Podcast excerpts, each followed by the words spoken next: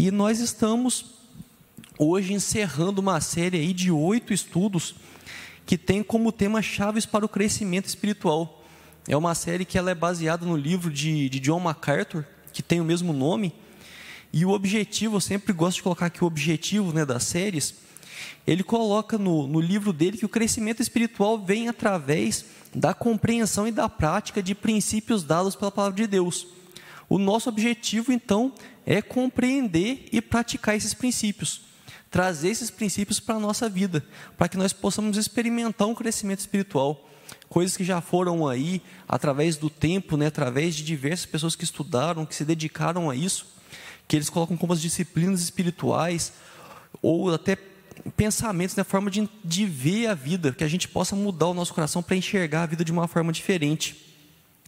E ele traz uma ilustração de chaves, né, que cada um desses princípios, ele considera como uma chave que você vai desbloqueando aí coisas na sua vida espiritual.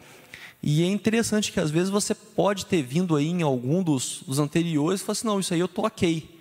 E aí chega no outro e fala assim, isso realmente é uma coisa que estava me, me puxando para trás na vida espiritual, era uma coisa que eu precisava de mudar.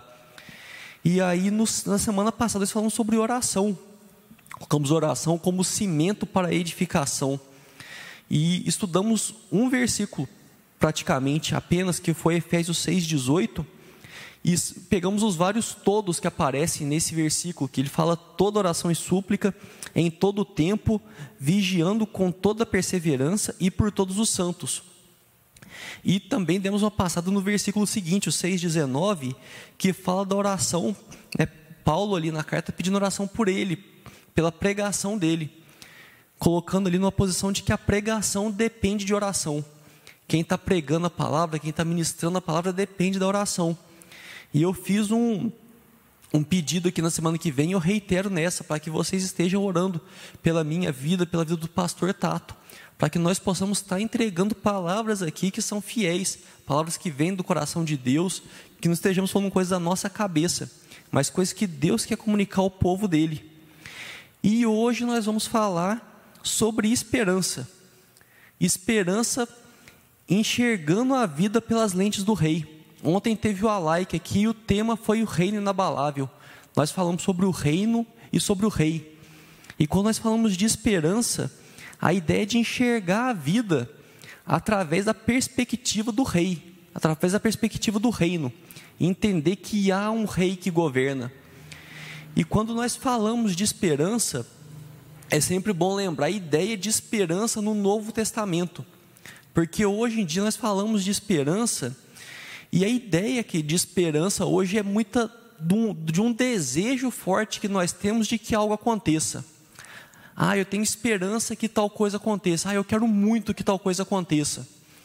Eu sempre uso como ilustração o fato de eu ser torcedor da Caldense. E não é que eu torço, ah, torço pelo Flamengo, torço pelo, pelo Corinthians, torço por um outro time maior aí, e aqui em Minas, ou quando está jogando, eu torço pela Caldense. Eu achei legal uma vez que eu ouvi um cruzeirense falando que quando está jogando Cruzeiro e Caldense, ele torce pela Caldense, pela simpatia aqui, pela, pela região, por ser um time que é muito bom, né, não faz mal para ninguém. Mas eu torço para a Caldense, é o time que eu torço. Eu torço apenas pela Caldense. E a Caldense ela disputa dois campeonatos. Ela disputa o Campeonato Mineiro, a primeira divisão, para surpresa de alguns aí, e a Série D do Campeonato Brasileiro, a quarta divisão. Ela não ganha nenhum dos dois. E eu torço para que ela, que ela ganhe. Pode-se dizer que eu espero que ela ganhe. Mas eu não confio que ela ganhe. Eu não acho que ela vai vencer o campeonato. Porque eu sei o time que eu torço. Mas então a esperança que eu tenho não é a esperança do Novo Testamento, porque a esperança do Novo Testamento é uma esperança que vem de certeza, é uma confiança no resultado. Quando se fala de esperança na Bíblia, em especial no Novo Testamento, se fala de algo que você espera, mas porque você sabe que vai acontecer. Você tem certeza que não vai acontecer. Você não sabe como, não sabe quando, mas que vai acontecer, vai. E a esperança é muito isso. E quando nós falamos de reino, nós entendemos a soberança, a so, oh, misturei tudo. A esperança como um reconhecimento da soberania de Deus. Nós podemos ter essa certeza, quando nós falamos de esperança, é porque a nossa esperança está firmada na soberania de Deus. Toda a esperança está ligada na capacidade, no poder que Deus tem de fazer as coisas conforme a sua vontade. Então, por isso que nós podemos ter uma esperança confiada. E essa esperança não vale só para depois da volta de Cristo. Porque às vezes nós pensamos a esperança, essa certeza da, das coisas melhores que vão vir, apenas para depois da volta de Cristo. Mas o reino já foi inaugurado. Quando nós pensamos no reino de Deus, Jesus já reina. Ele ainda permite que coisas aconteçam, ele ainda permite que forças opostas a ele se levantem, mas ele já reina, ele já é soberano. Então, quando nós falamos da esperança, é já para os dias que nós vivemos. E aí vem uma ideia muito louca da, da esperança, que ela contrasta muito com a ansiedade. Que eu não sei se você já parou para pensar nisso, de como a esperança se opõe à ansiedade. A ansiedade ela é um pecado, a Bíblia considera a ansiedade um pecado, e aqui não estamos falando da ansiedade, do transtorno de ansiedade, que tem que ser tratado com um remedinho, tem que procurar especialista, que é uma outra coisa mas é a ansiedade de uma preocupação excessiva com o que você não pode fazer. Uma preocupação excessiva com o que vai acontecer ainda, ou como alguns dizem, o excesso de amanhã. Ansiedade é basicamente falta de esperança. E esperança, se você fala de falta de esperança, eu gosto muito de palavras, a gente pensa nas palavras. Se você tira a esperança, você vive em desespero. Falta de esperança é desespero. Se alguém está desesperado, a gente fala assim: nossa, está desesperado. A ideia de uma falta de esperança. Para a gente ver como que a esperança ela é forte, ela é necessária para a gente viver bem. Viver sem esperança é viver em desespero. E por isso que nós vemos que a esperança é importante quando nós tratamos da, da ideia do crescimento espiritual, que a esperança ela é muito importante. E aí hoje nós vamos ver um pouco disso, de como a esperança se relaciona com a nossa vida espiritual, com o nosso crescimento espiritual. E os nossos, os nossos tópicos, subtópicos, eu gosto de dar uma passada antes, nós vamos ver primeiro que ela é muito mais do que um sentimento, que a esperança é um aprendizado, uma confiança e uma certeza e vamos ver sobre a esperança que transforma. Então, para começar, nós vamos passar por alguns trechos aí. Nós vamos passar vendo que a esperança é muito mais do que um sentimento. E às vezes você deve pensar que eu não gosto de sentimento, né? Você fala assim, nossa, esse aqui deve ser um cara muito louco, porque parece que toda vez que ele vai dar um estudo ou alguma coisa, ele está falando que alguma coisa não é sentimento. Eu não acho que sentimento seja ruim, de forma alguma. Sentimento é muito bom, nós vivemos impulsionados por sentimentos. O problema é que a gente colocar a nossa vida espiritual descansada, repousada em cima de sentimento. Porque a gente fica um dia lá em cima, um dia lá embaixo, um dia lá em cima, um dia lá embaixo. Porque o nosso sentimento é assim. Você pode pegar a pessoa que você mais gosta na vida, tem dia que você está morrendo de amor por ela. Tem dia que você fala, Deus me dê paciência, porque se der força, Exatamente. Se der força, não vamos falar de matar, não, que eu tenho muito forte, mas que eu dou umas burdoadas boas, eu dou. Porque no, nosso sentimento é assim, nosso sentimento ele vai e volta. A gente é não só pelo que as pessoas fazem, mas pelo que a gente viveu no dia. Às vezes, muito provavelmente já passou isso pela sua vida. Que você passou um dia estressante no seu trabalho, na escola, na faculdade. Você chegou, você ficou, você chegou em casa na tampa. Aí alguém da sua família que você gosta muito te desagradou isso daqui, aí tum.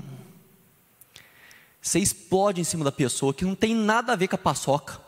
Ela pegou só só levou isso aqui, você, sendo que você já estava lá na frente.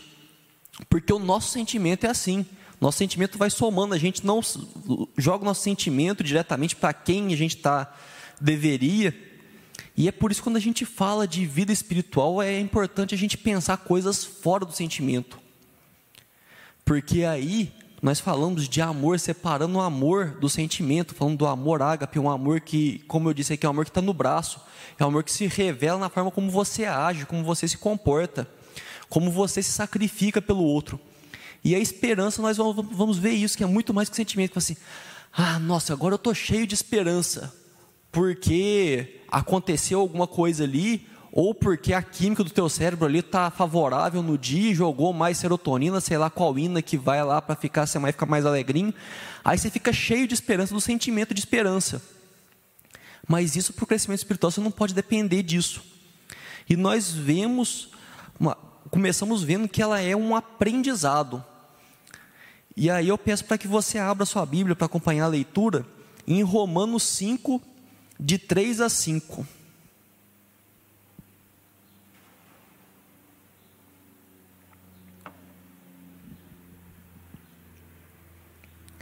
Romanos 5, de 3 a 5.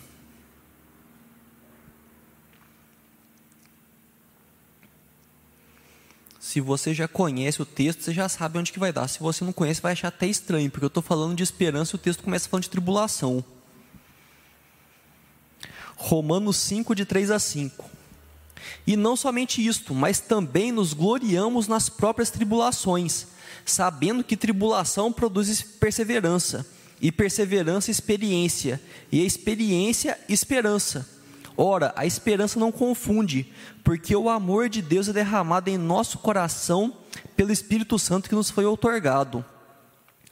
Esse trecho eu acho muito legal, porque eu gosto muito daqueles vídeos que mostra de fábrica, assim, que, que aparece lá, a coisa entra e vai passando por um processo, por outro, por outro, por outro, por outro, por outro, e lá na ponta sai o um negócio, prontinho já. E aquele é a fábrica da esperança, isso daqui. Ele pega a matéria-prima da esperança e tribulação. E isso parece loucura se a gente for falar. Porque o que dá esperança para a gente é as coisas que dão certo. Fala assim, ah, não, agora as coisas estão dando certo, agora eu estou com esperança que vai funcionar, que não sei o que, tá, tá, tá, tá, tá. Aí começa as coisas a dar errado, e fala assim, ah, não, estou perdendo a esperança. Só que a palavra de Deus fala que é o oposto. Que a tribulação ela vai te levar a um processo, e eu não vou delongar nisso aqui, porque dá para dar um estudo inteiro. Aliás, acho que dá para dar uns três estudos só nesse trechinho aqui. Mas ele fala que a tribulação produz perseverança, perseverança, experiência, experiência, esperança. Quando nós passamos pelas tribulações, pelos problemas, isso entra na nossa vida para no final gerar esperança. E essa é uma boa resposta, porque muitas vezes a gente pensa: por que é que eu sirvo a Deus? Eu sou fiel a Ele, tento seguir os caminhos dele e acontece tanta coisa ruim na minha vida. É que está na fábrica de esperança o negócio. É porque muitas coisas que nós estamos passando é para alimentar a nossa esperança. E aí é muito legal a gente ver isso quando nós estamos pensando na esperança bíblica, diferente de um sentimento, de entender que a esperança é um aprendizado. É um aprendizado de que, passando por tribulações, passando por situações difíceis, nós vemos Deus agir. Nós vemos Deus agir. Porque as coisas difíceis acontecem, as situações se levantam contra nós e muitas vezes nós nos sentimos completamente impotentes diante daquilo. Fala assim, olha, não tem que fazer. E aí vem aquela frase, fala assim, ah, agora é entregar na mão de Deus. Dica, deveria ter entregado antes, no começo. Mas beleza, se entregou depois, está dentro ainda. E aí se entrega na mão de Deus, o que, que Deus faz? Ele age. Ele mostra que Ele é soberano que ele tem o controle da situação que você não tinha o menor controle sobre ela. Que é uma coisa que você pega e fala assim, ah, agora é sentar e chorar. E enquanto está sentado e chorando, Deus está trabalhando. Porque ele faz as coisas dessa forma. Quando Paulo diz que quando eu sou fraco é que eu sou forte, é porque nós deixamos de agir com a força do nosso braço, com a nossa capacidade. Eu vou, eu faço, eu resolvo. E a gente pega e fala assim: é, não dá mais não. E aí Deus pega e entra no lugar. E isso, por favor, não vem de loucurinha querendo falar que eu estou dizendo aqui que é para você virar hippie e deixar que deixa a vida me levar, a vida leva eu. Porque a ideia não é essa. A ideia é descansar na força de Deus, no poder de Deus, fazer aquilo que Ele deu para que a gente faça. E quando nós exercitamos a esperança, fica muito mais fácil reconhecer isso. O que, que é para eu fazer e o que é para eu deixar para Deus agir. Não ficar dando murro em ponta de faca, cabeçada na parede, porque tem coisa que não sou eu quem vai fazer. Um exemplo disso é uma pessoa que convive com você, que você quer de coração que a pessoa se converta, e você está lá, você ora pela pessoa, você fala de Deus para a pessoa, e aí só que chega uma hora que te dá um estalo que você resolve que você recebeu uma procuração do Espírito Santo para convencê-lo do pecado. Não, eu vou convencer a pessoa do pecado. Aí você começa a falar na cabeça da pessoa o dia inteiro. Só que aí, você achando que você está fazendo o trabalho do Espírito Santo de convencer a pessoa do pecado, você está fazendo o trabalho do capeta que é o acusador. Você não está agindo aquilo em favor da pessoa. Você não está fazendo a sua parte deixando Deus fazer a dele. Você está fazendo a sua parte e tentando fazer o trabalho de Deus. E quando a gente começa a entrar nas coisas de querer fazer o que só Deus pode fazer, você já começa a trabalhar ali na oficininha do capeta. Porque o que ele faz é isso, a ideia dele, a vontade dele se tornar igual a Deus. E às vezes, por um desejo legítimo, por um, uma vontade assim, que é boa no nosso coração, uma intenção boa, nós começamos a fazer coisas que não compete a nós fazermos. Ai, como que eu vou saber? Ora Deus pede sabedoria. Que ele diz que sabedoria ele dá sem limite começa a ver o que está gerando ali a, a sua ação. Porque se a sua ação está gerando mais confusão do que harmonia, é bem possível que talvez o que você está fazendo ali não é o que era para você estar tá fazendo. Você está invadindo o que era para que Deus faça. Mas aí, voltando, né, que eu dei uma derivada aqui, que nem estava marcado para falar isso. Mas quando nós falamos aqui da, da, da, da esperança, a nossa ideia, quando nós lemos esse texto, da esperança como aprendizado, é nós vermos aquilo que nós passamos e aquilo nos alimentar. Quando lá em Lamentações fala, quero trazer à memória aquilo que me pode dar esperança. É nós passarmos por uma tribulação e lembrar das outras tribulações. Olha, Deus agiu aqui, agiu ali, agiu em tal forma. Teve uma vez que eu nem sei o que aconteceu, mas aconteceu, porque Deus faz dessas.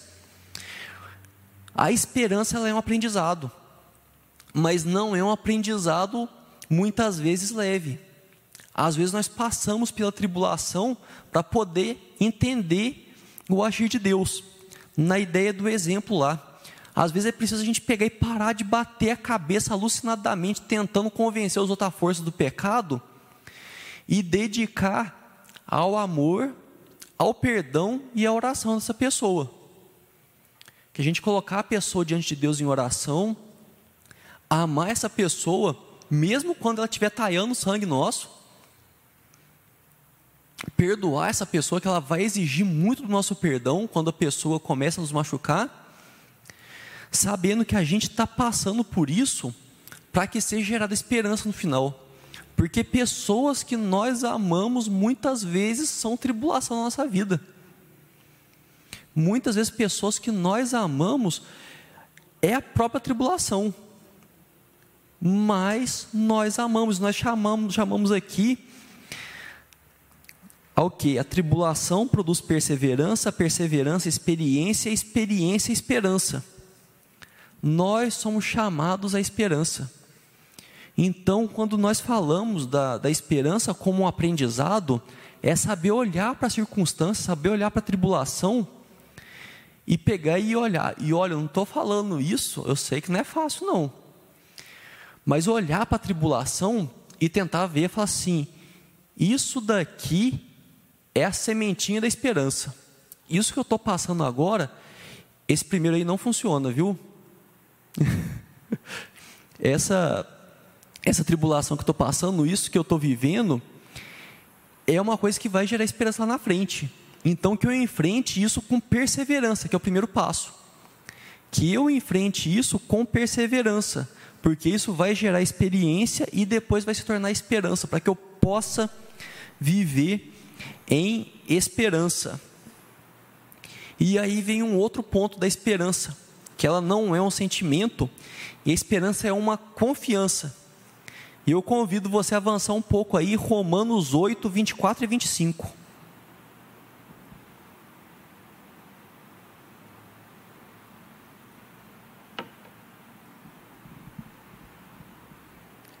Romanos 8, 24 e 25.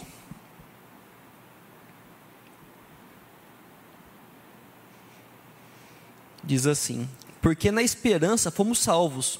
Ora, esperança que se vê não é esperança, pois o que alguém, pois o que alguém vê, como espera? Mas se esperamos o que não vemos, com paciência aguardamos. Se você gosta de marcar a sua Bíblia, destacar, grifar, se não está grifado ainda, olha isso aí: esperança que se vê não é esperança. Esperança que se vê não é esperança. Esperança é um exercício de confiança. Quando nós falamos de esperança, é algo que exige de nós que a gente não veja. Porque se a gente vê, não é esperança. Já parou para pensar isso? Porque às vezes a gente está esperando uma coisa assim, toda hora está lá, oh Deus, me dá um sinal, me dá um sinal, me dá um sinal, me dá um sinal, me dá um sinal, me dá um sinal, para que eu possa ter esperança. Se você está vendo, não é esperança. E não estou falando aqui que é errado pedir sinal a Deus, não, porque às vezes a gente pede sinais a Deus para a gente saber se a gente está fazendo o que, o que Ele espera que a gente faça. Mas o problema é a gente viver de sinal. E aí a gente começa a colocar a esperança de lado. Porque às vezes nós estamos pedindo sinal para alguma coisa que Deus já revelou na palavra dele. Estamos pedindo sinal a Deus que Ele mostre alguma coisa que Ele já revelou. Um exemplo é o texto que a gente acabou de ler. A gente pega e fala assim: ai Deus, nossa, mas me mostra se isso que eu estou passando vai ser algum bem para minha vida. Aí imagina que louco, né? Você está orando, fala assim, não, Deus, por que me mostra se isso vai ser. Aí peguei projeto na parede, nesse né, trecho que nós lemos aí, que a tribulação gera perseverança, que gera experiência, que gera esperança. Referência bíblica embaixo lá, né? Romanos 5. Porque muitas vezes nós pedimos sinal de Deus para alguma coisa que Ele já prometeu. E aí vem a ideia de que esperança é confiança. Nós devemos confiar na promessa de Deus, nas promessas que Ele já fez. Por que é que nós devemos confiar na promessa de Deus? Porque Ele cumpre, porque Ele é fiel. Todas as promessas que Ele fez, Ele já cumpriu, só está faltando uma que é a volta de Jesus. E aí né? Que loucura que seria essa? Fala assim, não, eu cumpri todas agora, mas essa agora de Jesus voltar, você acha que agora já já tá bom, meu trabalho que está feito. Não, ele cumpriu todas e vai cumprir mais essa. E nós vivemos sabendo que nós servimos a Deus, servimos a um Deus que é fiel à Sua palavra. Aquilo que Ele prometeu, Ele vai cumprir. Então, muitas vezes, a nossa falta de esperança está ligada à nossa falta de leitura da Bíblia. Falta nós lermos a Bíblia, conhecermos mais de Deus, conhecermos mais das Suas promessas, para que nós possamos descansar na confiança, descansar na esperança. Porque a Bíblia está cheia de promessas, eu não sei se já parou para ver isso. Algumas são condicionais. Deus fala, né? Fala assim, ah, que ele fala, honra teu pai e sua mãe para que sejam prolongados os dias da sua vida. Ou seja, se você honrar o seu pai e sua mãe, os seus dias serão prolongados. Então a palavra de Deus ela tem muitas promessas. E o que ele promete, ele cumpre. Simples assim. Então nós podemos confiar que aí nós podemos viver essa esperança de confiar naquilo que nós não vemos. Ah, qual que vai ser o resultado disso? Eu não sei, mas ele prometeu que vai dar bom. Então, vamos lá. Ah, não, mas como é que vai ser? Ah, eu não sei. Mas eu sei que Deus tem o melhor. E eu, eu repito sempre, né? E vai vir aqui um pouquinho depois disso, que estamos aqui em Romanos 8, 24 a 25, um pouquinho para frente, no 28. Tem uma promessa de, de Deus que fala que todas as coisas cooperam para o bem daqueles que amam a Deus segundo o seu propósito. E eu repito isso porque é uma burdoada. Que todas as coisas cooperam para o bem daqueles que amam a Deus segundo o seu propósito, né? segundo o propósito de Deus. Isso tem que deixar bem claro. Que coisa maravilhosa para a gente ter esperança isso. Se você sabe que você ama a Deus, e esse amar a Deus, a gente volta lá do, do estudo que nós falamos sobre amor. Não é simplesmente o gostar de Deus, aquele o sentimento de amar a Deus, mas se você vive para Deus, se você coloca a sua vida como uma vida de amor sacrificial a Deus, você pega a sua vida como uma vida de serviço a Deus, você pode viver na tranquilidade que todas as coisas cooperam para o seu bem, de acordo com o propósito dele, que é bem melhor que o nosso. Porque se fosse, se fosse, estava tava na reunião aqui do, do Alec, até o Vini falou, colocou aqui, fazendo um devocional, se Deus fosse atender todas as orações que você fez, tudo que você pediu a Deus, Ele tivesse feito, quão lascado que você ia estar? Eu ia estar muito lascado. Porque a gente pede umas coisas que depois a gente vê e fala assim: véi do céu, onde que eu estava com a cabeça de pedir isso? Ia ser maldição, mas com força na minha vida se isso acontecesse. Porque acontece, nós pedimos com o nosso conhecimento limitado, nossa sabedoria limitada. Mas Deus, segundo o propósito dele, segundo a bondade dele, faz as coisas acontecerem na nossa vida. E toda a honra, toda a glória, todo louvor a Ele por isso porque Ele cuida de nós. Eu fico imaginando assim, né, na, na minha cabeça. É lógico que Deus não faz isso, porque Deus é muito bondoso, né? Deus não, não tem essas coisas que a gente tem. Mas a gente pensa como se fosse a gente, né? Que Deus ouvindo oração, você pedindo lá e Deus fala assim: Nossa, velho, não, não, não pede isso não, não pede isso não, que vai dar muito ruim para você. Eu vou fingir que eu nem ouvi isso daí, porque, pelo amor de mim, a nossa, Deus ele pega a nossa esperança em Deus, a nossa confiança nele é que ele vai fazer, por isso nós podemos confiar sem enxergar, sem ver o que vai acontecer, porque ele é bondoso e ele é misericordioso. Deus é muito bom. Deus é muito bom e é por isso que nós podemos confiar.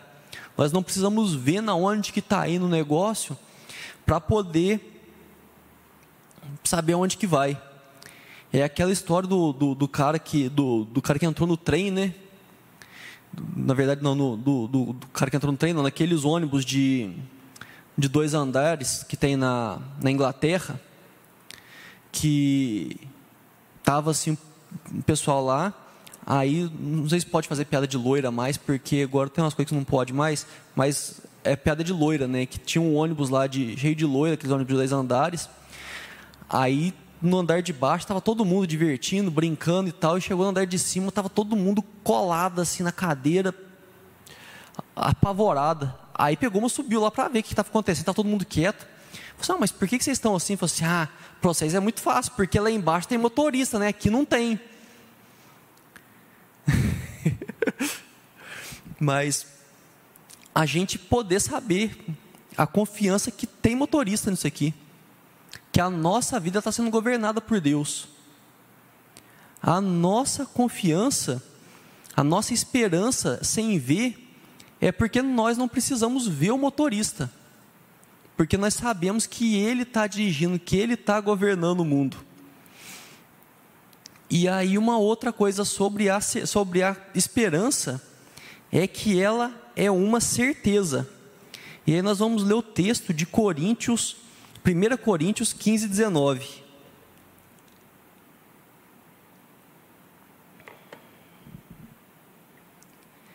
Primeira Coríntios 15, 19.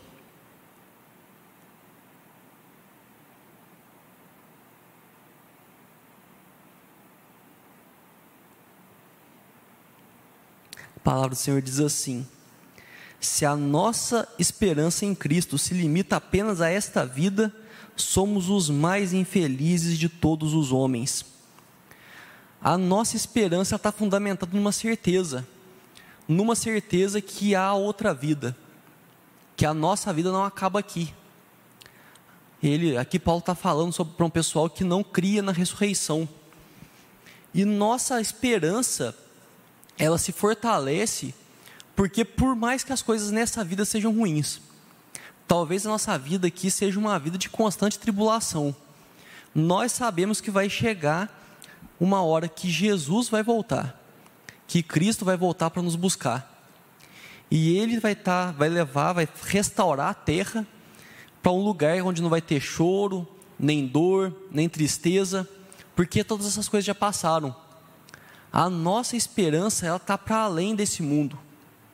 Nós podemos ter esperança porque a nossa esperança vai muito além do fim do ano, do fim do mês, do fim de, da aposentadoria. A nossa esperança vai muito além disso tudo porque nós cremos que Cristo vai voltar.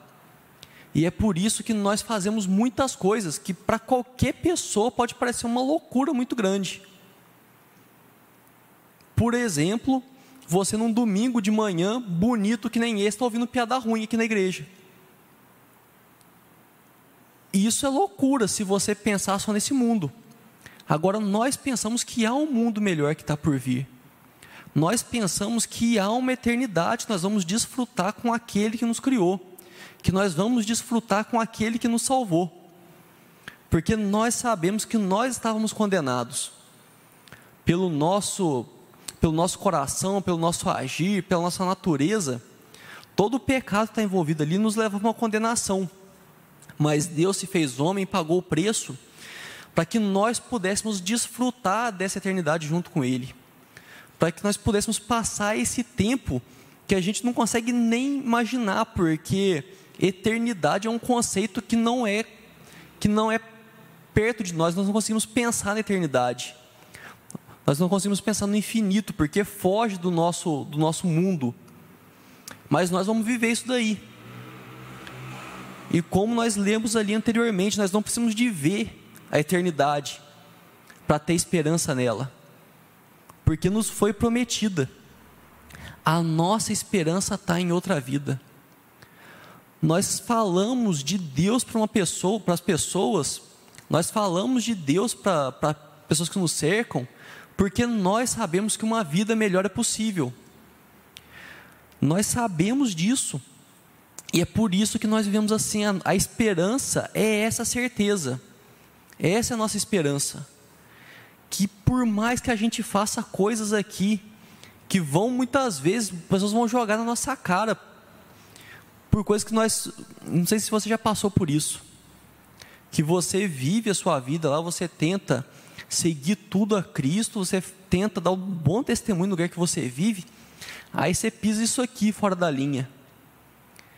E aí a primeira acusação que vem, ah, mas fulano diz que é crente, mas prontou uma dessa aqui que não sei o quê. Parece que nós somos muitas vezes muito mais cobrados que as outras pessoas. E isso é péssimo. Ninguém gosta disso. Fala assim, nossa, que delícia, estou sendo muito mais cobrado que todo mundo. Está todo mundo fazendo errado. O dia que eu erro um pouquinho, vem todo mundo voando para cima de mim, sendo que todo mundo faz as coisas e ninguém fala nada. Isso não é bom mas nós continuamos fazendo isso, nós continuamos perseverando, tentando andar no que Deus mandou a gente fazer, porque a nossa certeza é que a nossa esperança não se limita apenas a essa vida. A nossa esperança está apontada para a eternidade. Nós vivemos, nós servimos, nós fazemos coisas, nós deixamos de fazer coisas porque a nossa esperança está além dessa vida. Não porque Deus precisa que nós fizemos essas coisas, porque Ele é todo poderoso e não precisa de nada. Mas nós fazemos isso porque nós sabemos que é melhor. O que foi falado no começo lá da esperança de ser uma forma de enxergar a vida pela lente do rei. é nós olharmos para o que está ao nosso redor e saber que tem um rei sobre isso tudo, que há um Deus que governa e que nós queremos fazer a vontade dele. Não porque, ah, se eu não fizer, vai pesar a mão. Ah, não, porque se eu fizer, o que, que o pastor vai pensar? Não, é porque nós sabemos que é a melhor forma de viver. E nós sabemos que é a melhor forma de viver porque a nossa esperança não se limita apenas a essa vida. Porque se a nossa esperança se limitasse apenas a essa vida, nós certamente viveríamos de uma forma diferente. A nossa esperança é uma certeza para a eternidade. É uma certeza que foi preparado assento junto daquele que nos salvou. Junto daquele que pagou o preço para que nós nos reuníssemos com ele. Mas aí vem uma coisa maravilhosa da esperança, mais uma, né, que todas elas são maravilhosas. É que a esperança ela não foi feita só para que a gente viva bem. E se fosse feita já estava muito bom. Mas a esperança ela foi feita para transformar. A esperança tem capacidade de transformar. E aí eu te convido aí para o nosso último texto, que está em 1 Pedro 3,15.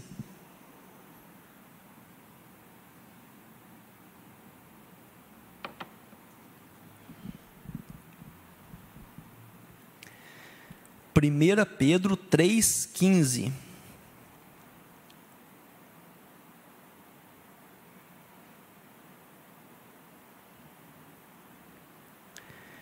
Primeira Pedro 3,15 diz assim: Antes santificai a Cristo como Senhor em vosso coração, estando sempre preparados para responder a todo aquele que vos pedir razão da esperança que há em vós quando nós vivemos em esperança, as pessoas ao nosso redor percebem isso. Elas percebem que nós enfrentamos problemas de uma forma diferente. Depois que nós começamos a desenvolver a esperança, que como a esperança, a esperança é um aprendizado, chega uma hora que quando aparece a tribulação, não que a gente vai pegar e falar assim, oba, tribulação, que delícia. Não, mas quando aparece uma tribulação, nós conseguimos olhar para a tribulação e enxergar que lá na frente ela vai gerar mais esperança para a nossa vida. E nós passamos a enfrentar os problemas de uma forma diferente. Nós passamos a enfrentar aquilo que era para causar desespero com esperança. Porque a esperança foi cultivada no nosso coração de uma forma que ela continua ali, ela não é mais um sentimento, não é uma situação, não é uma circunstância que vai ser capaz de remover a nossa esperança porque a nossa esperança não é um sentimento. E aí as pessoas muitas vezes veem isso, falam assim: oh, como que você consegue? Que vem e estoura a bomba na tua cara, e você continua de pé, você continua acreditando que as coisas vão dar certo, você continua acreditando que vai ser bom, você continua lutando mesmo quando parece que tudo vai dar errado. Aí é a hora, meu amiguinho. Porque a tua esperança não foi feita só para você. A esperança que Deus colocou no seu coração, que Ele colocou ali na fabriquinha, foi colocando, deixou você passar por tribulação, para que você cultivasse esperança. Aí uma outra tribulação, aí tribulação, perseverança, experiência, esperança. Aí você vai fortalecendo com aquilo, você vai se tornando um cavaleiro da esperança. Olha que beleza. Você pega, começa a se tornar uma pessoa que você consegue enfrentar os problemas com esperança. Isso não foi feito só para você.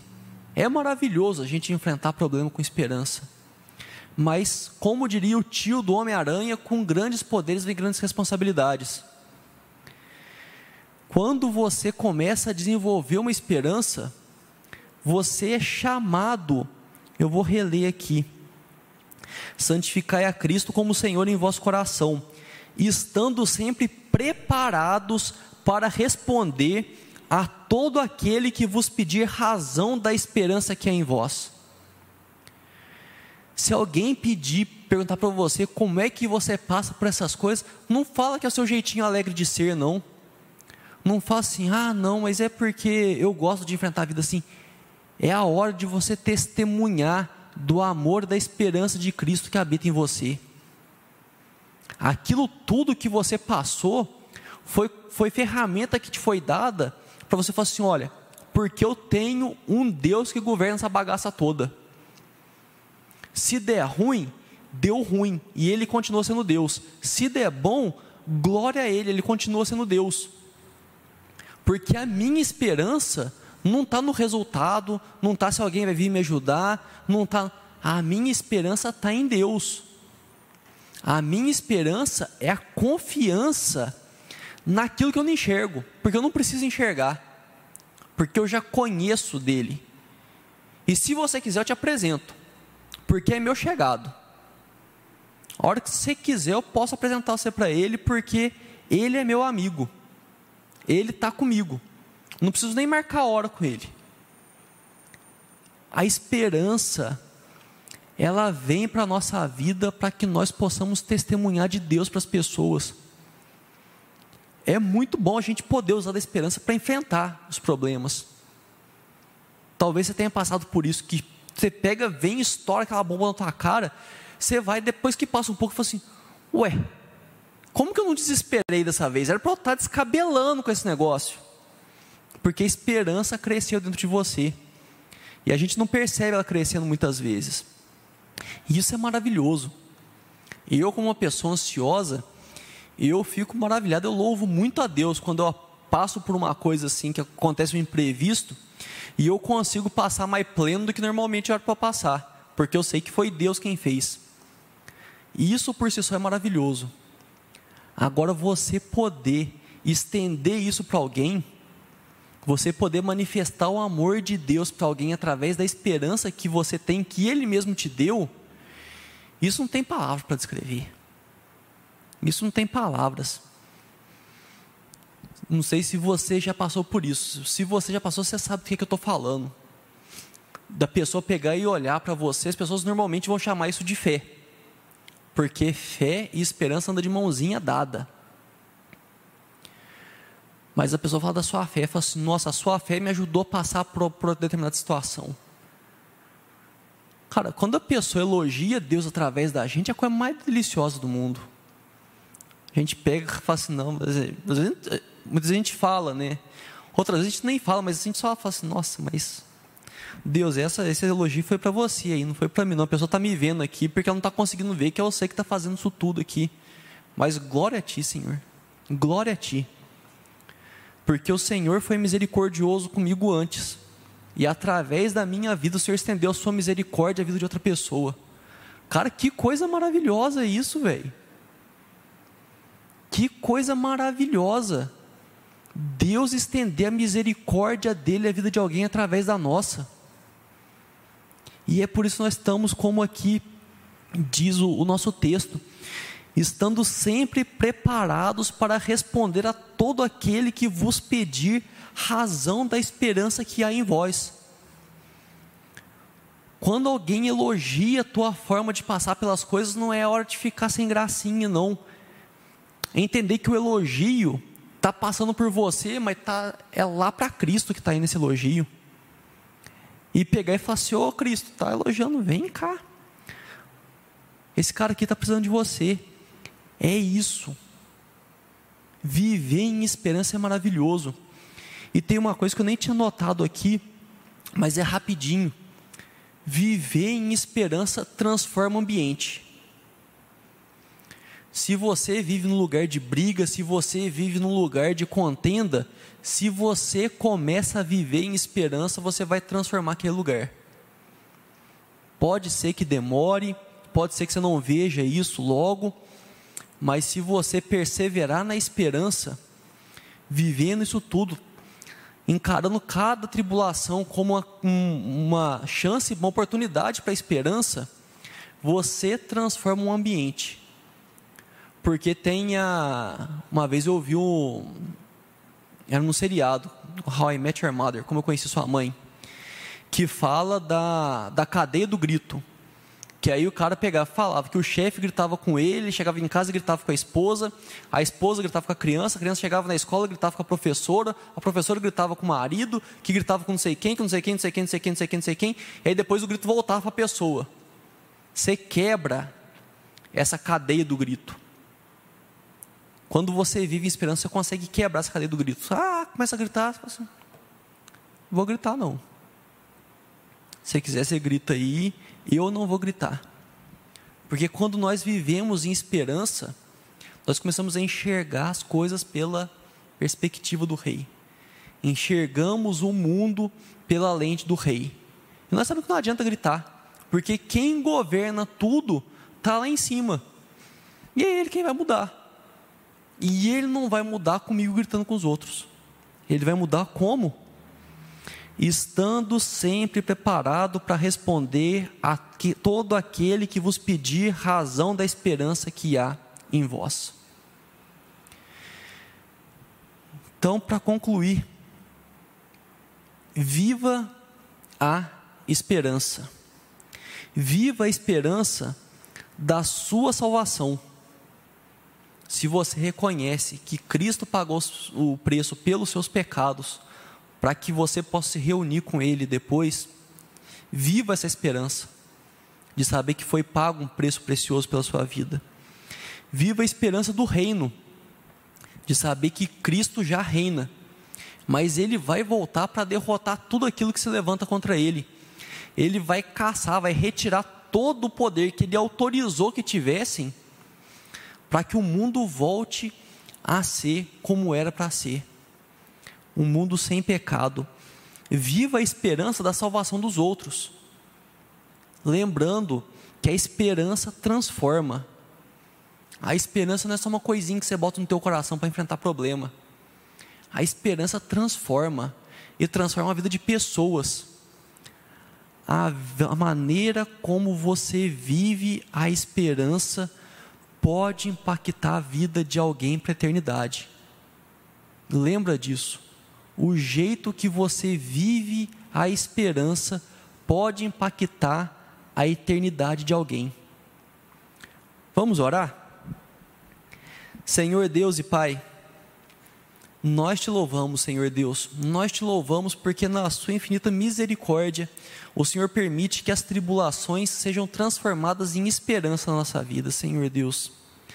Nós te louvamos, Senhor Deus, porque o Senhor cuida de cada um de nós o Senhor nos deu promessas, ó Pai, para que nós possamos viver em esperança sem precisar enxergar para onde as coisas vão, ó Deus. Nós te agradecemos porque o Senhor muitas vezes interviu em nossa vida, revertendo tribulação em esperança, e isso tem nos fortalecido na caminhada. Nós queremos te pedir, Senhor, queremos pedir que o Senhor fortaleça em cada um de nós a capacidade de produzir esperança que nós possamos encarar cada tribulação, cada problema como uma oportunidade de aumentar a nossa esperança.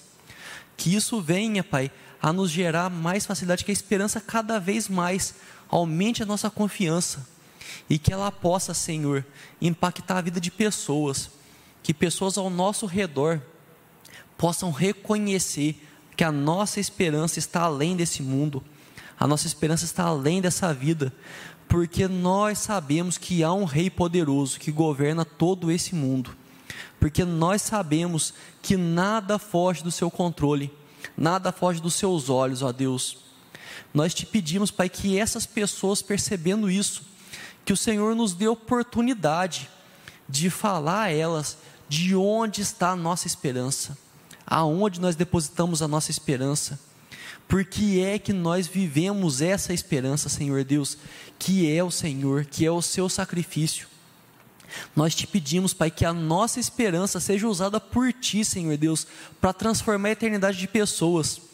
Nós queremos que a nossa forma de viver, a nossa forma de conviver através da esperança, mostre que há uma forma melhor de se viver nesse mundo que não precisa esperar a sua volta para viver uma vida melhor, que nós podemos seguir a sua vontade, obedecer a ti, Senhor Deus, e viver melhor esse mundo. Que nós podemos, Senhor Deus, viver um pedaço do céu aqui na terra, porque o Senhor já reina desde hoje. Nós queremos, Pai, que a nossa esperança seja um testemunho do seu amor e da sua misericórdia na vida das pessoas. Queremos te pedir que o Senhor esteja abençoando a nossa tarde, esteja desde já preparando os cultos das cinco e meia, das sete e meia, e que o Senhor nos traga em paz, Senhor Deus, para que nós possamos te cultuar de coração e de alma, Pai. É no nome santo de Jesus que nós oramos. Amém.